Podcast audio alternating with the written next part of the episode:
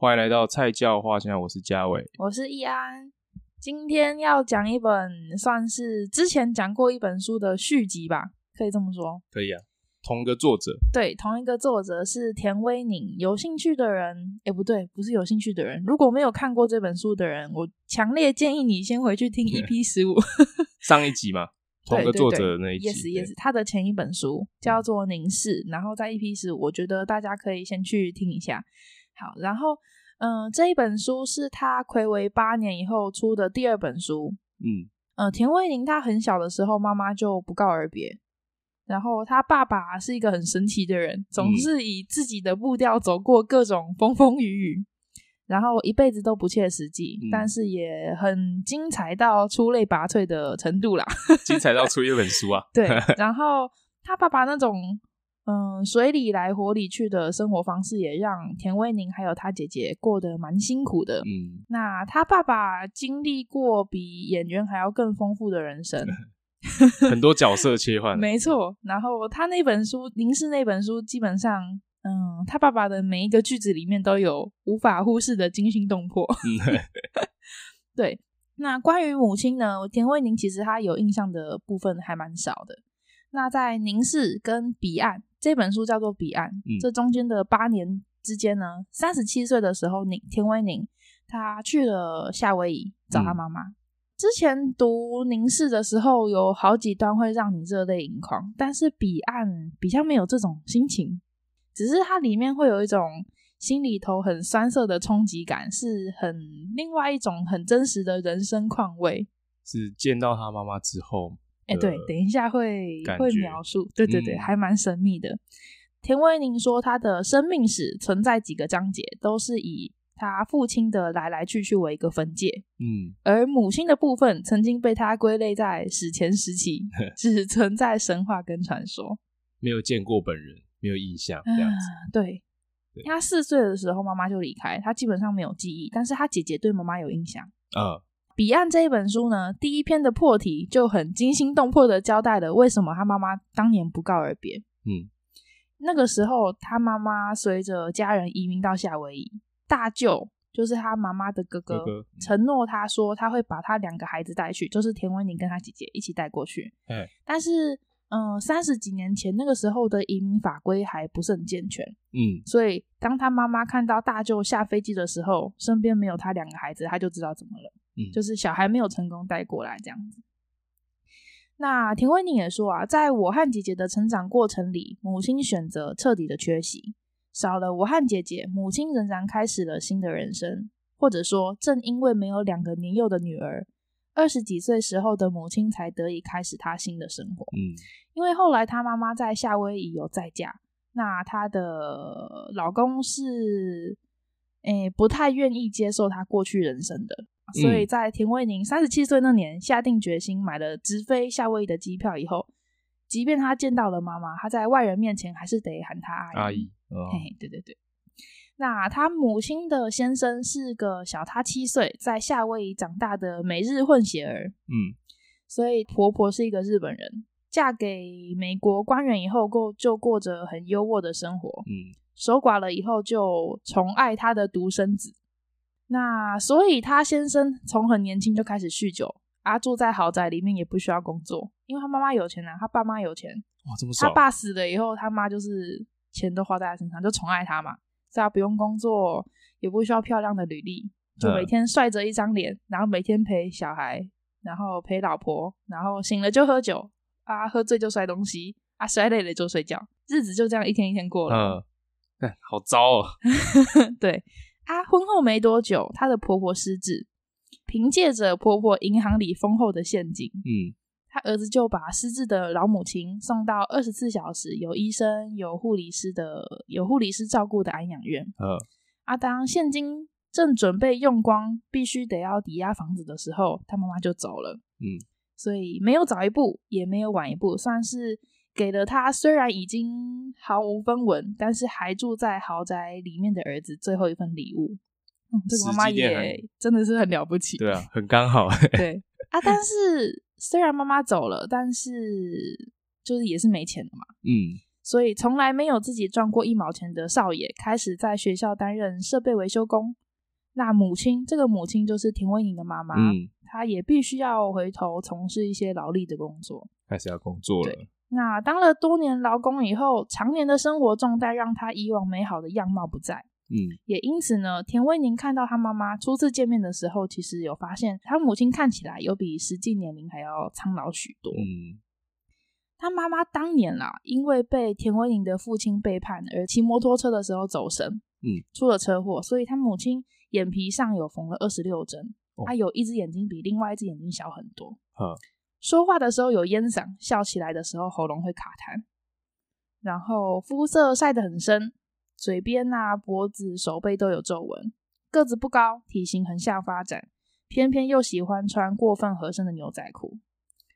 嗯、加上他母亲和父亲分开之后，精神状况不是很好。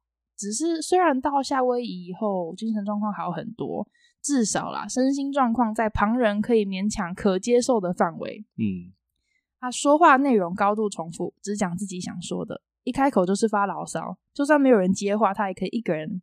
抱怨两个小时，大概就是这样。所以传统的婆婆妈妈，对，你就想哦，田慧宁他爸爸是一个一辈子都维持体态到非常好，对，然后从来不发脾气，然后非常有魅力的一个人。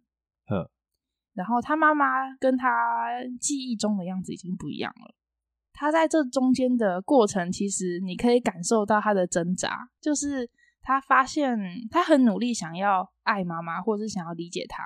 对。但是呢，他发现母亲有更多让他没有办法接受的习惯。呃，他说母亲会占人便宜，休想别人占他便宜。嗯。啊，母亲常常哭穷，但是呢，他不会见不得别人好，也不会妄想要一夕致富。嗯。他吃饭的时候，他妈妈会用自己用过的筷子在盘子里面挑三拣四才夹起来。母亲上完厕所会边开门边拉拉链，但是她不会忘记冲水。在餐馆吃饭的时候，他会把免费的调味料一直加、一直加、一直加。只是呢，不管加多少，他都一定会把它吃完。嗯，听到不喜欢的话，他会马上皱眉头，或者是把脸撇过去。但是他很少当面让别人难堪，也不会当面回嘴。那田威宁说，他母亲的确是许多人眼中缺乏教养的人。那种喜怒哀乐写在脸上，然后对，有点嗯，有点贪小便宜吗？就算 他是，因为蛮斤斤计较的啦，听起来对，确实是。他说：“我从母亲的眼里看出去，这世界上满满的坏人，没有平白无故的善意，也不会有从天而降的好运。”他说：“这有可能是跟他母亲二十八岁到夏威夷有关系啊。嗯，夏威夷看似它的文化非常丰富，但是有非常非常严重的种族歧视。嗯，对，所以他母亲当时高中没有毕业，嗯，也不会英文，所以他母亲现在手上满满的厚茧，让田威宁不需要听他母亲说，他就明白他这一路以来是过着什么样的日子。”各种被可能被欺负的事情，他他想要听，但是又不忍心听。所以田威宁有说，要如何让一个会被这世界温柔对待的人相信人性本善，或坚持明天会更好？他说，他母亲到现在没有用过手机，也没有用过电脑，因为他不需要。他每天就骑三分钟的脚踏车去 Subway 上班，嗯，啊，下班就直接回家。然后他母亲养猫、养狗、养兔子、养公鸡，啊，那些动物就是得到母亲全心的关怀和照顾。嗯，然后他会种木瓜树啊、柠檬树啊、芭乐树啊，但是他不阅读、不看电视、不运动、不上教堂、没有社交、也不思考。他那时候去夏威夷不到两天，他就发现千万不要和母亲争执任何东西，因为从很久很久以前，他母亲就活在自己的世界里面。哦，听起来就是就自己一个人可以活得很好。哎、欸，对，他按照自己的方式过活，他不会迎合别人，但是他也不会去伤害别人，走直线，活在呃小闹钟的节奏里面。嗯，固定的时间起床，固定的时间上班，固定的时间回家煮饭，在固定的时间买菜和洗衣服。他虽然对人生有很多牢骚，但是他其实对生活没有真正的不满。其实生活。很单纯诶，哎，对，就是生活很单纯。嗯，啊，他每一次领到薪水和小费的时候，都一样很高，很都一样很高兴。嗯，他看到一朵漂亮的花，他就会开心的哼歌，就其实算是一个很单纯的人吧。对啊，他、嗯、对他没有什么企图心，然后也对啊，就是过自己的这样子，对你不要来惹我就好了。对 啊，甚至比如说他手边有什么多出来的东西，他也会想说，哎、欸，我要拿去给我的未婚同事的妈妈。你说他会这样想？对他，他会他会拿去给他、哦、他的未婚妈妈同事啊，就问他需不需要，嗯、他会拿拿去给别人。他虽然没什么智慧，能力也少少的，但是也因此他不会说大话，不会打脸充胖子。嗯，然后他不随便的瞧不起人，因为他比谁都知道被瞧不起的苦。跟他爸差很多哎，完全就是不一样的人。对啊，完完全全就不一样，两个极端这样子。对，然后只是。嗯、呃，像这种就是要万里寻母的桥段，多少内心或脑中都会有很多的想象。对啊，就是我第一面看到他的时候要讲什么话，或是当时会发生什么事情这样。可能说下飞机的时候 妈妈过来抱你之类的。哎、欸，对，没错。但是呢，万里寻母的久别重逢，并没有像电影里面演的那样。嗯，我也完全没有什么戏剧化的泪流满面，没有。当时他们一下飞机接他们的是阿姨。哎，妈妈为什么没有来？我妈妈在家里面等水管工人来修水管。嗯、然后田威宁当下的想法是：哦，原来家里的水管比你的女儿还重要。嗯，呃，对啊，多少会有吧。对，嗯。那当他母亲真的见面，睽违多年，一张口就是叮咛田威宁的姐姐说：“哎，你的脸上怎么雀斑瑕疵那么多？要记得防晒。”然后开始讲说要怎么 自制口罩啊，讲了五分钟，泼了一大桶冷水。嗯，但是他却不记得姐姐其实从小的时候就有雀斑了。嗯，那关于田威宁的成长，关于母亲不在的这三十多年里面，母亲一句话都没有问过，仿佛他发生的一切都不重要。他只在乎他终于能够能够看到他的女儿。或者他其实只在乎他的女儿终于能够看到他，嗯，就只是这样，只是再见面可能会很，就是还是会有开心，但是好像跟想象中的差很多。对，加上你可以想象前面描述他母亲的性格或者是他的生活方式，嗯嗯，田惠宁算是一个高知识分子吧，他在北医教书，现在工作，然后也有写作，有干嘛？他身边的一些长辈们都是一些。嗯，可能教育水准也很高，嗯，然后讲话非常得体，你就想不会像他妈妈一样，可以说是不太经大脑，就是自顾自的说想说的话，嗯，然后所以他刚开始发现母亲这样子的情况的冲击的时候，他其实一下子是没办法接受。我看我是觉得他可能是当下不太能接受，但是他有说，因为他，嗯、呃，田威宁上国小以后，他妈妈其实偶尔会通信给他。嘿，他说他难以想象，他母亲其实，在信里面描述的东西是很有逻辑、很有想法的，是有条理的。嗯、相较于看到他本人，本人他讲话输出的那个，可是也很久了吧？不一样，是中间持续有通信吗？有，虽然不长啦，不是固定的通信，但是至少他收到关于母亲的信，或是寄来的照片的时候，就是跟当下看到母亲可能有一定的落差。连接不上，有一点。啊，他就是是妈妈自己亲自写的吗？还是可能会啊？对啊，是亲自写的，哦，不是请别人写的，或者怎样？不是，你在讲话的时候，跟你静下来要写一点东西的时候你的描述方法，哦嗯，对，跟状态可能会有一定的不一样，专注程度啊，然后都会有差，嗯，或者是那个思考的模式会不一样，会啊，就是静下来的时候，通常会比较有逻辑一点吧。嗯，就比较呃，你可以同时思考比较多事情。嗯，对啊，正常。那《彼岸》这本书，它后面的章节有补充了一些田威宁后来有在跟父亲有在跟父亲重逢。嗯，因为中间他父亲就是也算是不告而别吧。对啊。那很长啊，对，很长。就是哎，这本书写了。凝视那时候断掉的那个尾巴，然后把它重新接回来。后来看到他跟父亲重逢，你心情会有一种啊，有种比较圆满，或者是哦，你终于知道后续他们怎么弥补了最后那一块。嗯，对。但是呢，这种心情是在读田威宁写母亲的时候的那些段落的时候比较感受不到的。毕竟跟父亲的那些故事是有过共同时光所堆砌出来的那些动容跟沧桑，但跟母亲就。比较没有，我觉得还是有差。那如果这样算起来，他跟他父亲相处的时间也是比较长一点，长非常多啊！毕竟他小时候，虽然说爸爸常常不在，对，对，但是还是算是父亲带大的吧，或是姐姐带大的，姐姐姐带大的。哎、欸，如果下一本田威宁写关于姐姐的书，我应该会更好奇、欸。对啊，嗯，我觉得有时候记忆很残忍吧。嗯，然后尤其在多年以后，你试图要寻找那个故事的源头，势必会有。很多东西推翻了你以前的记忆，或者是你要颠覆它。记忆不是会会被我们自己改变吗？一些、嗯、对，会改变，可能美化或可能会丑化，也不一定。但是那个推翻的过程，我觉得有可能会更难受。嗯，因为再怎么样，记忆是，是至少你已经接受这个记忆的这件事实。对，但推翻它的时候，有很多东西会跟着变动。对啊，就像他见到他母亲一样，就是啊。啊啊！怎么是这样子？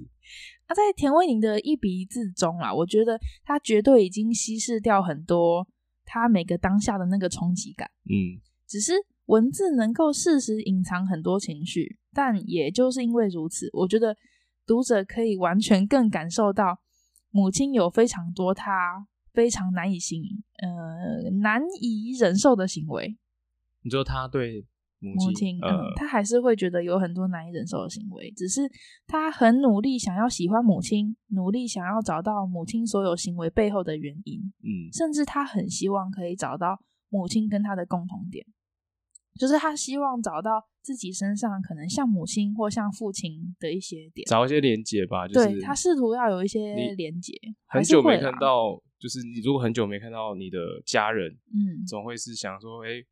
他是我的家人，然后但是你想要把一切都结合起来，但是嗯，找不到，嗯、所以那种落差感就会让他觉得他他其实还是有找到一些共同点，不管是他喜欢或是不喜欢的，呵只是那种很隐晦挣扎的那个情绪，我觉得是这本书最核心的一个心情。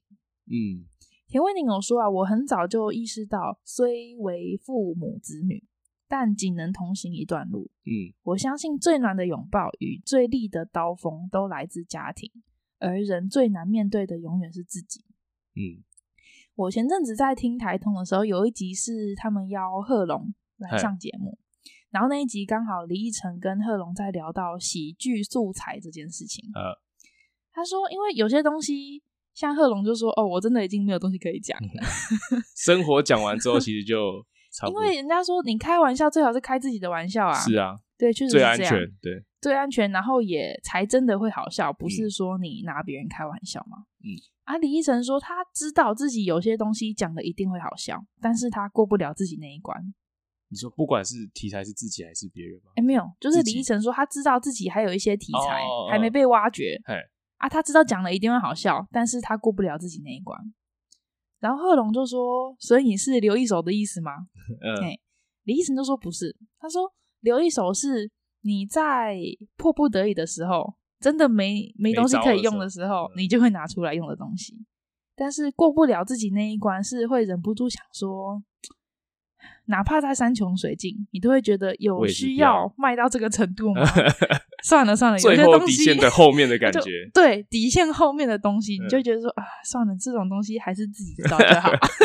这些这个就就是这个就跟那个有些人的故事，比如说一些糗事一样，他就是一辈子就是不想再提了。嗯、对，就是我觉得李奕晨在那里面说的有些东西自己知道就好，和田威宁说的人最难面对的永远是自己，其实是同一件事情。呃，就是你要对自己诚实，已经是非常难的一件事，更不要说你要把这个诚实揭开，然后疗愈自己的人生，或者是。让它不成为你心里面的一个疙瘩，嗯、就这件事情非常非常困难。因为我不是说我小时候很小开始就有在写日记的习惯嘛，对啊。但我后来不写日记的原因，除了就越来越忙以外，有一部分是我自己有意识到，我连在写日记的当下，都会觉得我不想要哪天不小心被别人看到，知道我在想什么的感觉。不想要被别人知道你在想什么。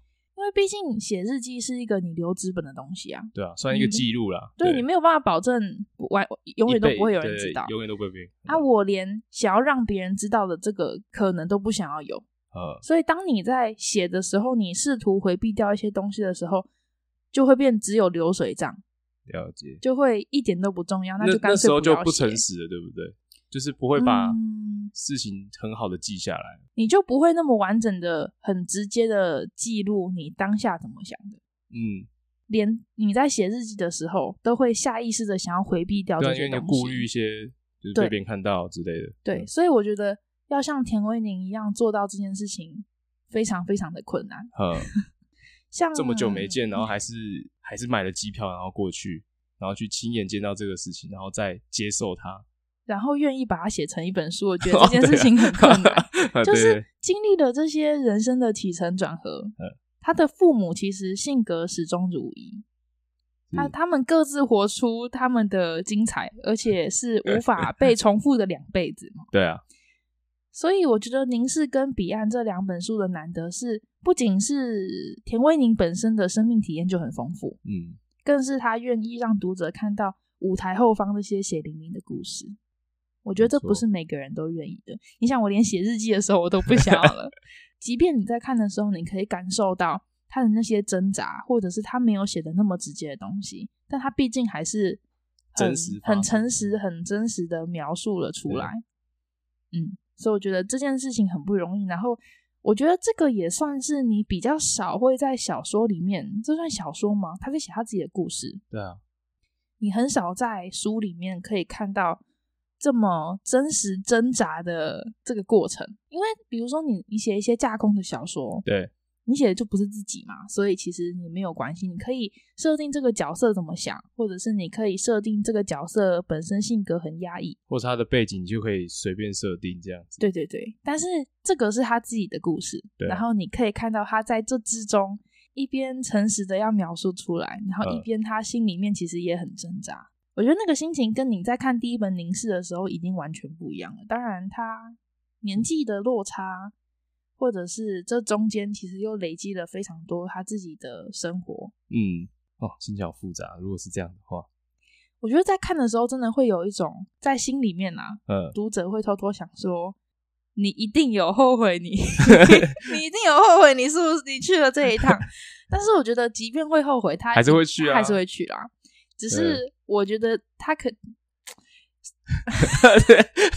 我觉得他可能也不一定会想要承认，但是一定在很多他在夏威夷跟母亲相处的当下，他一定 有感觉到后悔过。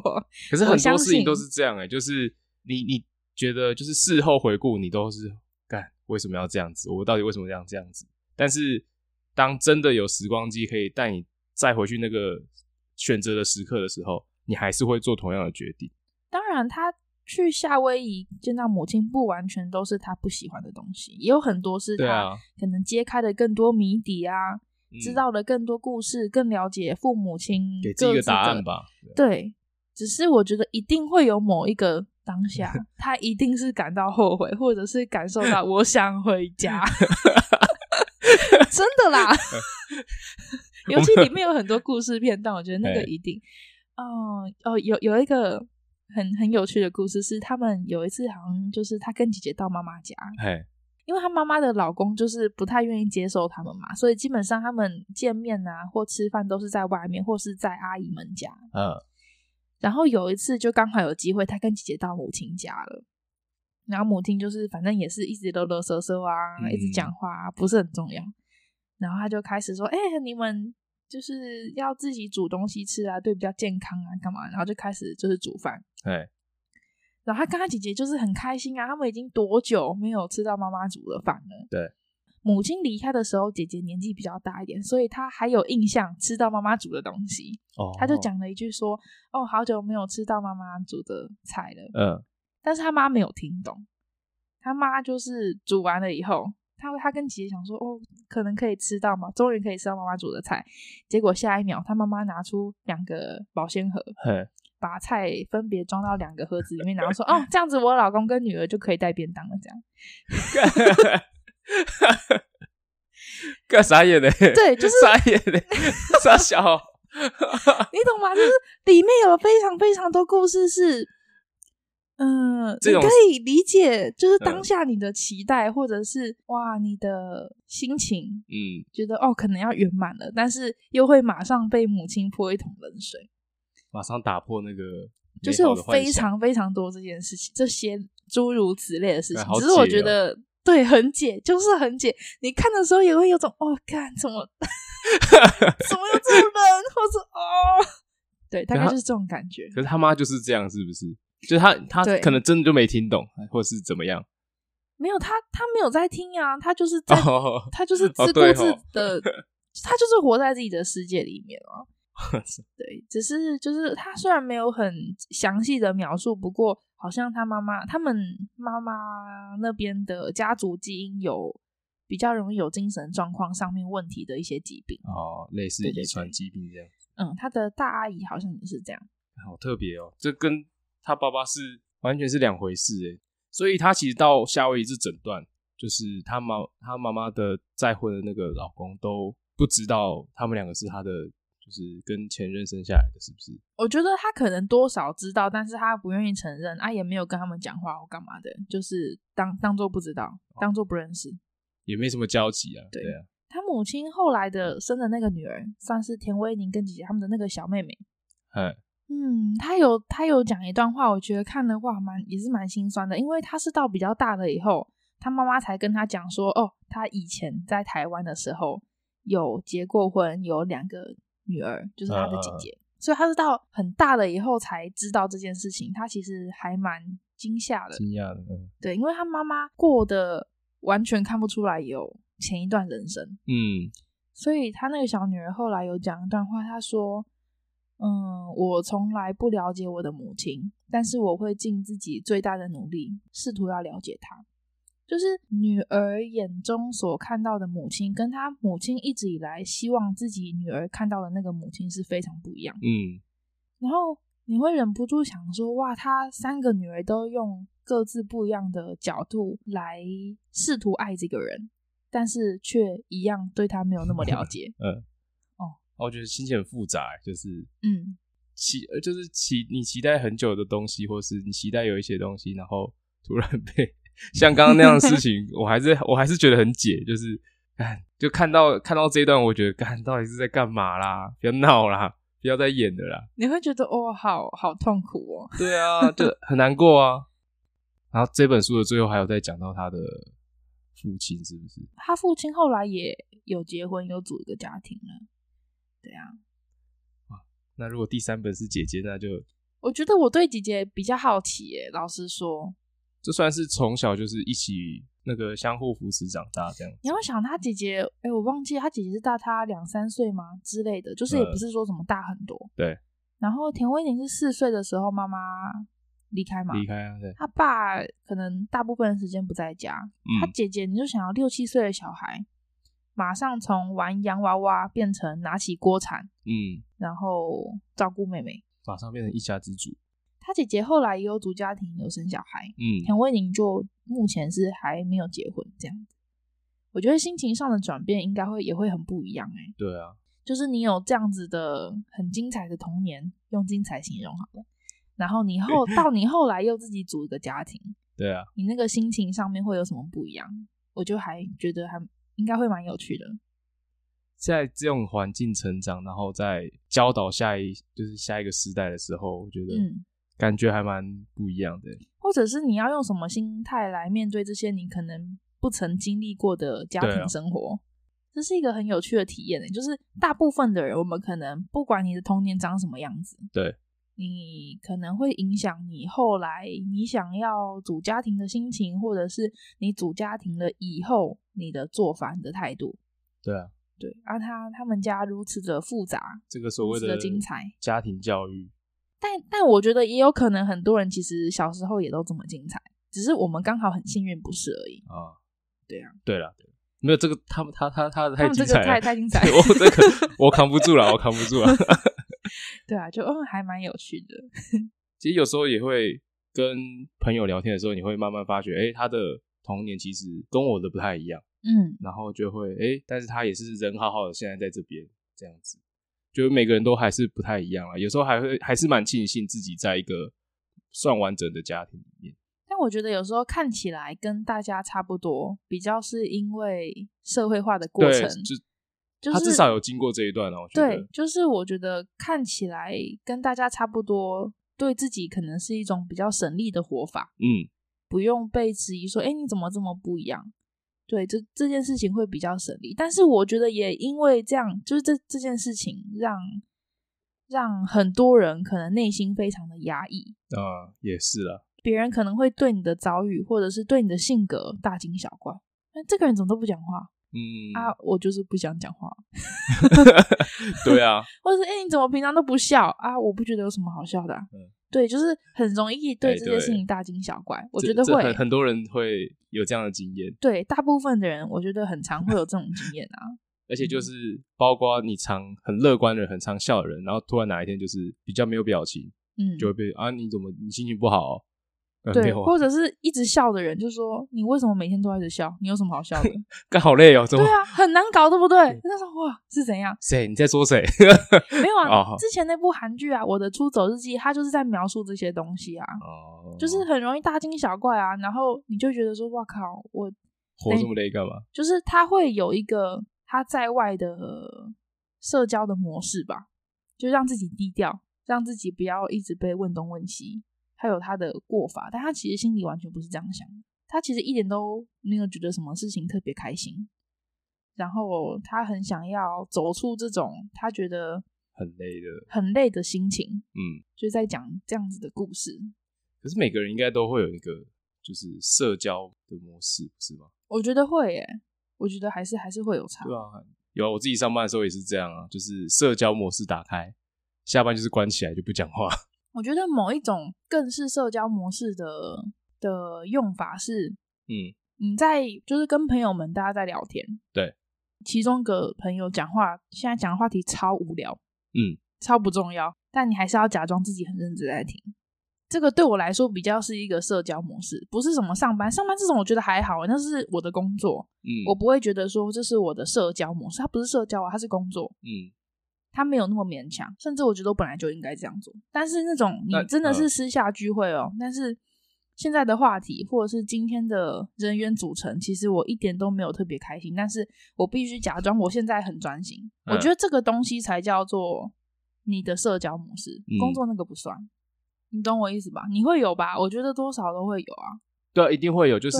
而且我会蛮在意回话这个部分，就是这应该说当下气氛要怎么收拾啊？对，你当下是不是应该适时的讲点话，对对对对，或者是哎、欸、有个就是大家觉得有趣，或者是你讲一个很得体的话？对啊，就比如说他讲一个超无聊，今天哎、欸、今天早餐那个汉堡不好吃哎、欸，嗯，真的假的啊？哪一家？就干你要硬要回一些？对对对，你一定要回一些，这些都是我觉得这个是社交模式哦，嗯。我同事就对我这个能力超级佩服。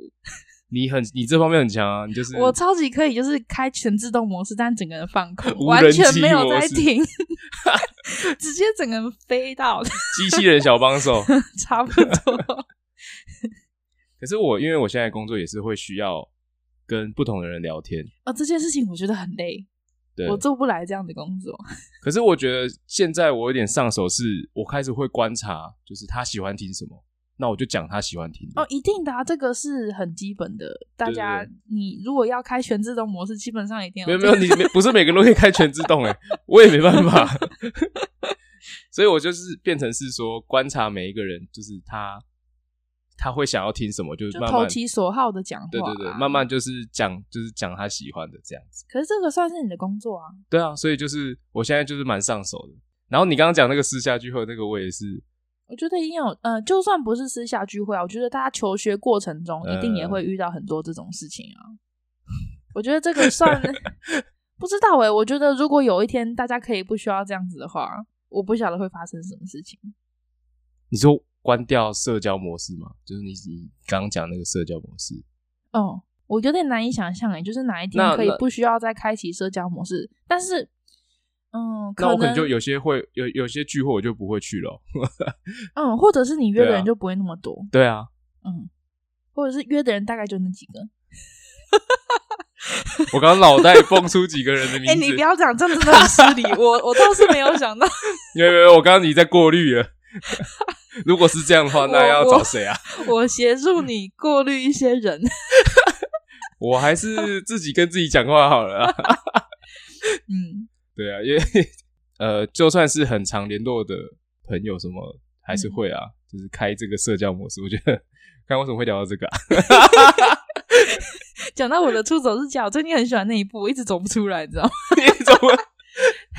哎、欸，他还还是还在连续那个、欸？没有，他已经播完很久了，呃、一阵子还不是很久。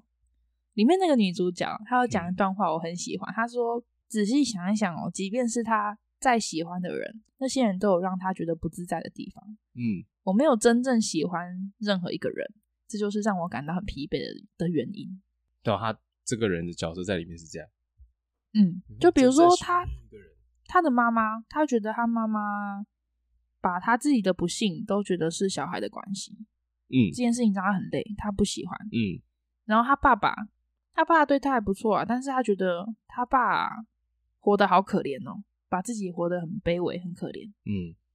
然后他讨厌他姐，也讨厌他哥，就是他每个人都有一些性格缺陷，或者是，哎，我觉得那部拍很好的原因就是他在。